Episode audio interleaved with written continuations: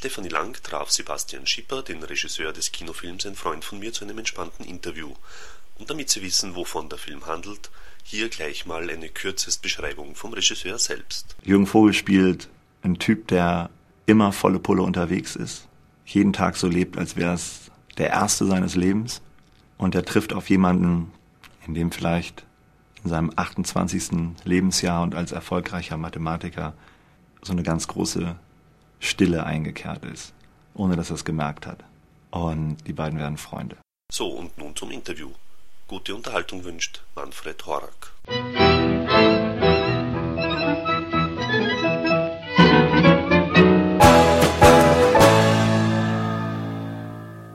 Es sind tatsächlich schon einige, wo ich vor Drehbeginn wusste, mit denen, die würde ich gerne, mit denen würde ich gerne im, die würde ich gerne im Team haben. Und dazu gehören Daniel und Jürgen. Mhm. Aber dazu gehört auch auf jeden Fall Oliver und ähm, auch der Cutter des Films. Ja, ein sehr guter Freund von mir aus New York, ähm, der eigentlich zur Zeit des Films kein Deutsch gesprochen hat, ähm, ist aus New York gekommen und hat diesen Film mit mir geschnitten. So. Ja. Also, und Oliver ähm, ist ja, wohnt ja jetzt schon in New York seit einiger Zeit, dreht eigentlich auch in USA-Filme und ähm, ist aber Hamburger. Okay. Auf der anderen Seite wiederum auch Sohn von einem Fotografen. Ähm, und ich schätze sein, seine Arbeit und sein Können ähm, sehr. Also ich habe noch nie zeitgenössische Kunst so verbunden gesehen mit einer ganz normalen Geschichte. Das ist eigentlich ah, das, warum oh, ich sage, ich finde den wirklich schön und ich finde es ja also du hast ja den Film auch so gebaut, dass er dann in Barcelona im Museum ja. der zeitgenössischen Kunst landet.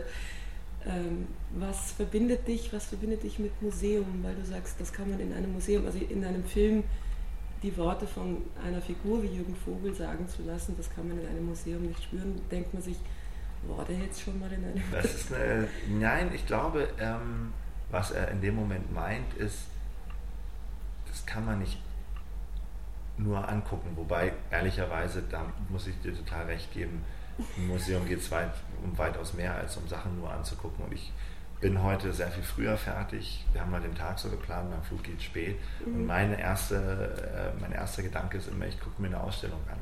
Also, ich mein, also gehe heute Nachmittag und gucke mir die Andy Warhol-Ausstellung an, äh, ja. die es hier geben soll. Oder lass mich nochmal so beraten, ob es irgendeine Sammlung von zeitgenössischer Kunst gibt. Die gucke mir auch immer gerne die Klassiker an. Also mhm. ähm, in jeder Stadt. Also mhm. bin in der, bin, weiß ich nicht, finde das auch einer, ich habe ja in Düsseldorf gedreht, einer der Routing ähm, Points für Düsseldorf, äh, dass ich zu dieser Stadt angefangen habe, eine Beziehung zu haben, sind zum einen die, die tollen ähm, deutschen Fotografen, so der, der 90er, die in den 90ern so sind so, ich bin so ein großer Thomas Ruff-Fan, mhm. kommt ja daher, aber auch Andreas Gurski und so, die sind Düsseldorfer und dann diese Kunststiftung heißt es, glaube ich, ist für mich eine der tollsten Kunstsammlungen in Deutschland. Ausgelagert ist auch diese Halle da draußen? Da ist nee, es ist eigentlich worden? nicht draußen, es ist so am Rhein. Ja. Ähm, sind so ganz helle, schöne Räume mit so einem, mit so einem einfachen Boden.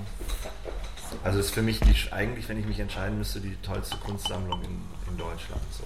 Also insofern muss ich dir recht geben, dass ähm, die Figur ähm, Hans in dem Fall nicht recht hat. Mit der Art und Weise, wie er lebt, ähm, das Museum für sich einfach noch nicht entdeckt hat. Als, als Kunst an sich, glaube ich, noch nicht entdeckt hat als ähm, die Landschaft, in der wahnsinnig viel passiert. Ähm, das hat aber zum Beispiel die Frau. Mhm. Ähm, ich, sie bietet wenn man so will, in der Szene, in der sie singt. Das ist auch das Schöne, weil du hörst solche Worte kaum mehr. Das stimmt. So. Das heißt, du musst sie auch schon wieder früher gehört haben, um zu wissen, was es für eine Kraft haben könnte. Also ich glaube, ich glaube, dass worum es da wahrscheinlich letztendlich geht, ist verschiedene Sprachen. Mhm. Die Figur von Jürgen spricht die Sprache des Museums nicht. Mhm. Ähm, aber er spricht, eine, er spricht ganz viele tolle Sprachen. Er spricht die Sprache des Erlebnisses und des Ereignisses. Mhm. Und Karl ähm, und Stelle macht Karl halt auf die Sprache von Kultur, wenn man so will, aufmerksam. Und das da, und das ist halt auch letztendlich, für mich ist es der Weg von Karl. Ähm, für Karl geht es nicht darum, äh, zu Hans zu werden aber was ist sein Weg, wenn er jetzt nicht einfach nur zurück in die Versicherung geht, ähm, um weitere Sachen zu berechnen? Und ich finde, dass Stelle, für mich ist es ja kein, kein Film über, ist ja keine Dreiergeschichte, Dreiecksgeschichte, für mich ist es eine Geschichte über zwei Freunde. Für mich ist Stelle, die Frau, die Zukunft. Ähm, mhm. die etwas, die ihm zeigt, wie man lebendig, wie man lebendig sein kann und dass Lebendigkeit auch nicht nur heißt, sich nackt auszuziehen und Porsche zu fahren. Das heißt es auch. Es ist nicht entgegen, es gilt nicht, ich will das nicht gegeneinander in Positionen bringen. Aber ähm, sie zeigt für ihn einen Weg und da hast du vollkommen recht, der ist nicht zufällig ähm, eine der bei dem Museum. ne, weil ich fand es jetzt, also ich werde am Dienstag auf ein Symposium gehen hier in Wien. Das heißt, wie viel Kunst verträgt der Film? Und dann kann ich nur sagen, das ist eigentlich für mich eines der schönsten Beispiele und trotzdem bin ich sehr gespannt, wer das so empfindet. Also wie ist denn der Film in Deutschland gelaufen? Das wollte ich ganz gerne wissen. Ehrlich gesagt ganz, ganz okay. So, wir mhm. haben so ein bisschen uns mehr erhofft. Aber ich habe so eine ganz für mich stilprägende Erfahrung mit meinem ersten Film gemacht, der im Kino nicht gut gelaufen ist. Und dann wie so ein Baum wie so ein Bäumchen, was ich irgendwie mal so gepflanzt habe und Dünger und Gießen und alles richtig gemacht und beschnitten und dann ist er so gewachsen. Und dann habe ich ihn so zwei Sommer lang alleine gelassen und mit einmal komme ich zurück und denke, was ist denn das für ein, das ist ja ganz, wie blüht der denn? Yeah. Der blüht auf eine ganz andere Art und Weise als erwartet, aber auf eine ganz tolle. Und das war bei Absolut Giganten in, ich weiß nicht, wie das hier ist, aber in Deutschland kennt ihn jeder, ja. der mit Film, Musik, Werbung, äh, Schauspiel irgendwas zu tun hat. Und ich habe das große Glück, dass ganz viele Leute ihn sehr, sehr, sehr schätzen und dass er für sie was Besonderes ist, vielleicht auch dadurch, dass er nicht, äh, dass er so letztendlich dann aus so einer Nische kam. Und ja, es war so, also wie ich den Film gesehen habe, ging die Diskussion los. Also ich habe einen bekannten Kollegen getroffen, und der hat gesagt, das ist der Tod fürs deutsche Kino, weil da kam gerade raus, glaube ich, die, äh, letzte, die Baustelle. Ja, der Baustelle war ein bisschen früher, aber. Genau, der war kurz draußen und das war so für mich der Paradebeispiel für überproduziert. Also für. Das Leben ist eine Baustelle. Genau, das war mir einfach zu, zu viel Hollywood, zu viel Versuch, was dann. Und dann kamen die absoluten Giganten raus und man sagt, Rückschritt kam von der Ecke. Ja. So wegen, wir mal, jetzt wird das deutsche Kino wieder kaputt gemacht. Und ich dachte, um Gottes Willen genau das Gegenteil. Also ich glaube, es war so ein Film, der kam genau zu dem Zeitpunkt, wo sich die Geister angefangen haben zu scheiden. Auch wo man sagt, geht man jetzt Richtung Hollywood, also geht man jetzt in dieses Esperanto, was sich jetzt mittlerweile so durchgesetzt ah, hat. Esperanto ist ein guter Begriff, ja. ich nenne das immer Hollywood-Esperanto, weil es sich jetzt auch wirklich hier in Österreich ganz deutlich durchsetzt in so einer es weiß nicht, so Genre wird, oder auch in Deutschland ist mir das aufgefallen, werden Genrefilme so gut gemacht, dass du nicht mehr sagen kannst, es ist ein schlechter Abklatsch eines Hollywood-Films, sondern es ist ein Genrefilm, gut ja. gemacht, in Lokalchlorid, also in mhm. Österreichisch oder in Deutsch. Mhm. Mit Nazis oder mit... Äh Gar nicht mal unbedingt, also das auch dieser... Ähm, auf jeden Fall hat sich sowas durchgesetzt, wo man so denkt, ist das jetzt so, muss das jetzt so sein? Und deswegen war für mich dein Film jetzt nochmal so ein wirkliches Geschenk an, das muss gar nicht so sein und ist trotzdem hochprofessionell, es ist nicht Hochglanz und trotzdem glänzt es. Also wo man einfach sagt, auch wirklich Kameraschnitt, Verlauf, Schauspieler, alles ist einfach auf einer unglaublichen Wahrnehmungsqualität. Das freut mich total, weil ich finde halt, ähm, das, was Kino. Kino ist buntes Licht, was auf eine Wand fällt. Genau. Das ist das Hochphilosophische an Kino. Es ist nichts. Es ist nichts. Es, es bleibt auch nicht. Es verändert sich dauernd. Es bewegt sich. Es ist ein Movie. Ähm, wenn dieses bunte Licht nicht etwas in Leuten auslöst, ist es nichts.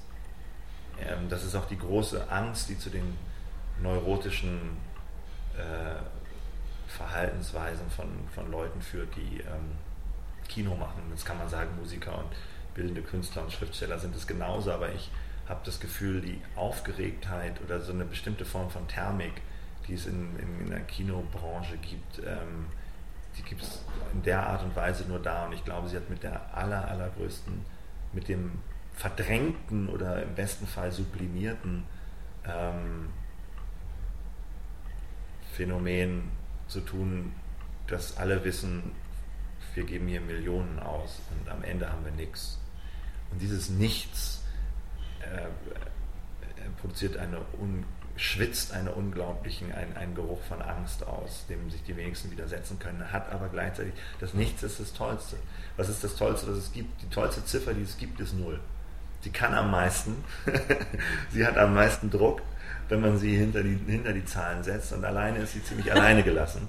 Ähm, aber sie ist wahnsinnig transzendent und ich finde, das ist halt das, das ist das, das ist das Tolle am Kino, das ist auch das, was mich, was mich da so hinzieht. Das ist, ähm, wie bin ich da jetzt drauf gekommen? Frage gleich, weil wieso bist du vom Schauspieler zum, also zum Regisseur geworden? Was war dein Weg?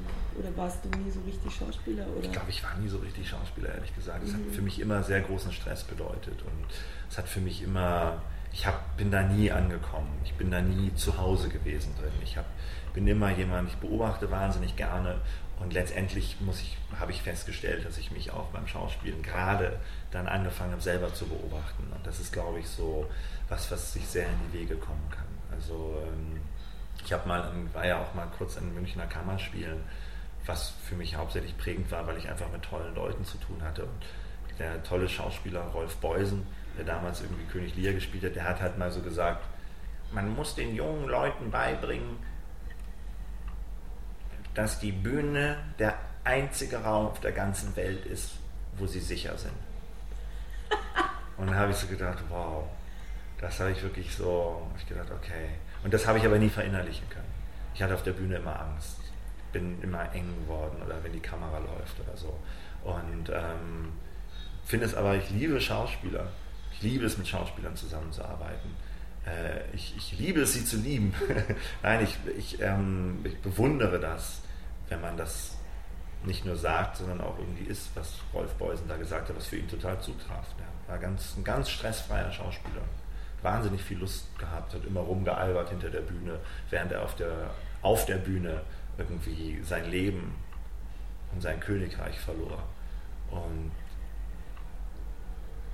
ich glaube einfach, dass ich es mich vielleicht, ich kann es einfach besser. Es interessiert mich mehr, es ist mehr, wo ich zu Hause bin. Und ist das dann auch für dich oder ist das dann für die Schauspieler auch ein angenehm, dass sie mit jemandem zu tun haben, der wirklich sehr genau weiß, was das mit hier eigentlich ist? Der auch die Stressfaktoren kennt eigentlich, also der sehr genau weiß. Ich hoffe, dass es so ist. Ich, ich kann das nicht genau sagen. Also, ähm also Jürgen Vogel war wunderbar. Und ich habe ihn ja kurz vorher auch den freien Willen gesehen. Ich kann mir natürlich vorstellen, dass er jetzt also es war sicherlich ein Geschenk, dass diese Rolle kurz danach kam. dass er die Frauen lieben durfte und nicht anfassen muss. ja, kann sein, ja. Nein, ich glaube schon. Ich glaube, dass Schauspieler ja. gerne mit mir arbeiten. Ich glaube, dass Schauspieler, ähm, das, sie zeigen was von sich.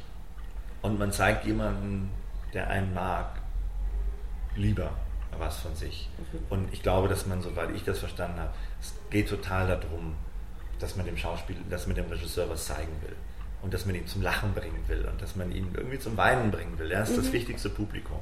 Und ähm, wenn der einem wohlgesonnen ist und einen erstmal prinzipiell dafür, dass man da ist, mag, ähm, dann ist das, glaube ich, ein gutes Fundament. Ich glaube da gar nicht an, an Stress und, und, und Druck und, und, und so.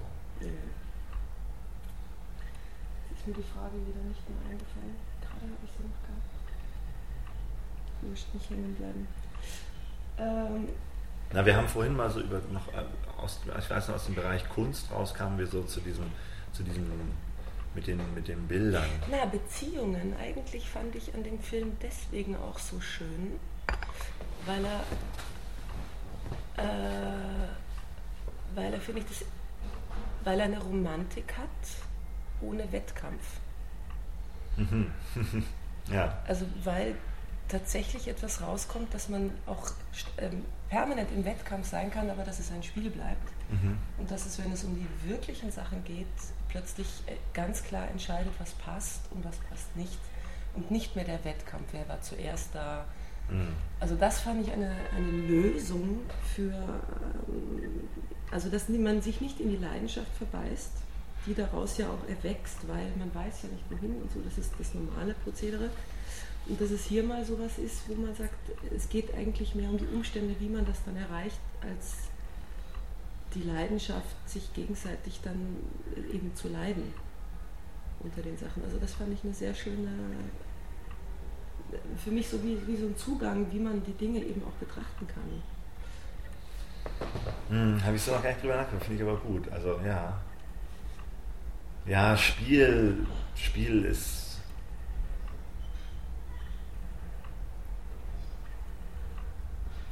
So einen schlechten Ruf. Aber was heißt schlechten Ruf? Aber es hat so ein. Ich finde Spiel halt was ganz wahnsinnig Tolles. Mhm. Ich finde, das ist die hochbrisanteste, schlauste und direkteste, einer, sagen wir es mal so, oder mal andersrum gesagt, weil wir vorhin über Sprachen gesprochen haben. Spiele sind Sprachen. Mhm. Sie haben Regeln, äh, mit denen man sich verständigen kann. Und das finde ich eine ganz tolle Form der, der Kommunikationsspiele. Also mal ganz ehrlich, wenn man äh, äh, Leute gerade neu kennenlernt, spiel eine Runde Monopoly mit ihnen, danach kennst du sie besser. So viel steht fest. Kannst auch mit ihnen Verstecken spielen ähm, oder, oder, oder äh, dir ein Spiel ausdenken. Auf jeden Fall, du lernst was über Leute, wenn du, du hast was mit ihnen zu tun und du weißt auch, wie du mit ihnen ähm, zu tun hast oder haben könntest im Spiel. Es werden Reflexe wachgerufen, die nicht sofort in einer Beziehung stehen oder in einem, in einem was ich auch sehr, sehr schön fand, ist die Szene, wo er von, dem, äh, von seinem Chef angesprochen wird und wirklich in der Öffentlichkeit vor der größten, also wo man sagt, wo der größte Versteckmechanismus stattfinden müsste oder sogar gefordert ist, einfach zusammenbricht. Das finde ich mhm. zum Beispiel auch ja. sehr schön. Ja. ja, das bedeutet mir auch viel. Also das fand ich auch, also es kam sofort die Berührung rüber und gar nicht mal, weil ich jetzt mit ihm mitleide als ja. der Arme, sondern nur die Situation. Also wenn es dir da passiert oder in der Situation, das ist Widersprachlosigkeit auch für den, der sagt, darüber kann er dann wirklich nicht mehr hinwegsehen. Das fand ich sehr schön, dass es auch so stehen blieb. Also mhm. auch wieder Schnitt, wo man sagt, das ist halt jetzt so und ganz ehrliche Frage, ehrliche Frage zu Frau. Also du hast jetzt beim ersten Mal, also beides mal wirklich tolle Schauspielerinnen. Also Wahnsinnig tolle Schauspielerinnen. Also also auch so wirklich so, wo man sagt, neuere Form ernst zu nehmen. Sie nehmen sich ernst. Eine Frage ist, sind trotzdem Mädchen und das fand ich jetzt, also so haben was Findest du? Mädchenhaftes. Also sie, ein Freund von mir, finde ich. Ja, sie hat den Beruf der Stewardess, sage ich jetzt mal. Also sie, sie, sie hat die Form der, der sogar sehr klassisch gestalteten Frau. Ja. Und ist Nee, ich sage jetzt mal, Simone Timotei hat einfach was sehr Mädchenhaftes. Sabine, die Rolle, ja. Entschuldigung, Sabine. Also sie, sie hat immer ein bisschen was Kindliches auch in ihrem Spiel, was ich sehr mag, also was, was überhaupt keine Kritik ist, sondern ich fra frage Ja, das ist eine gute Frage. Also ich glaube, ich, ich habe das Gefühl, dass von den dreien die Figur von Sabine die älteste ist. Also ich finde, die Jungs sind so transgressiv zwölf. Mhm. Ähm, und ich finde, die Art und Weise, wie sie damit umgeht, ist also mindestens wie eine große Schwester. 18.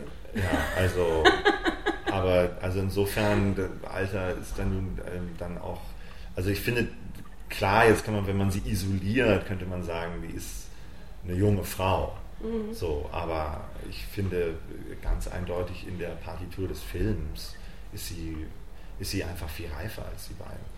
War also, sie ja bei dem anderen eigentlich. Also es sind bei dir die Frauen ja, ja eigentlich stimmt. immer. Das ist, ja, ja, das ich stimmt. frage ja eigentlich eher, wo siehst du es hingehen oder was.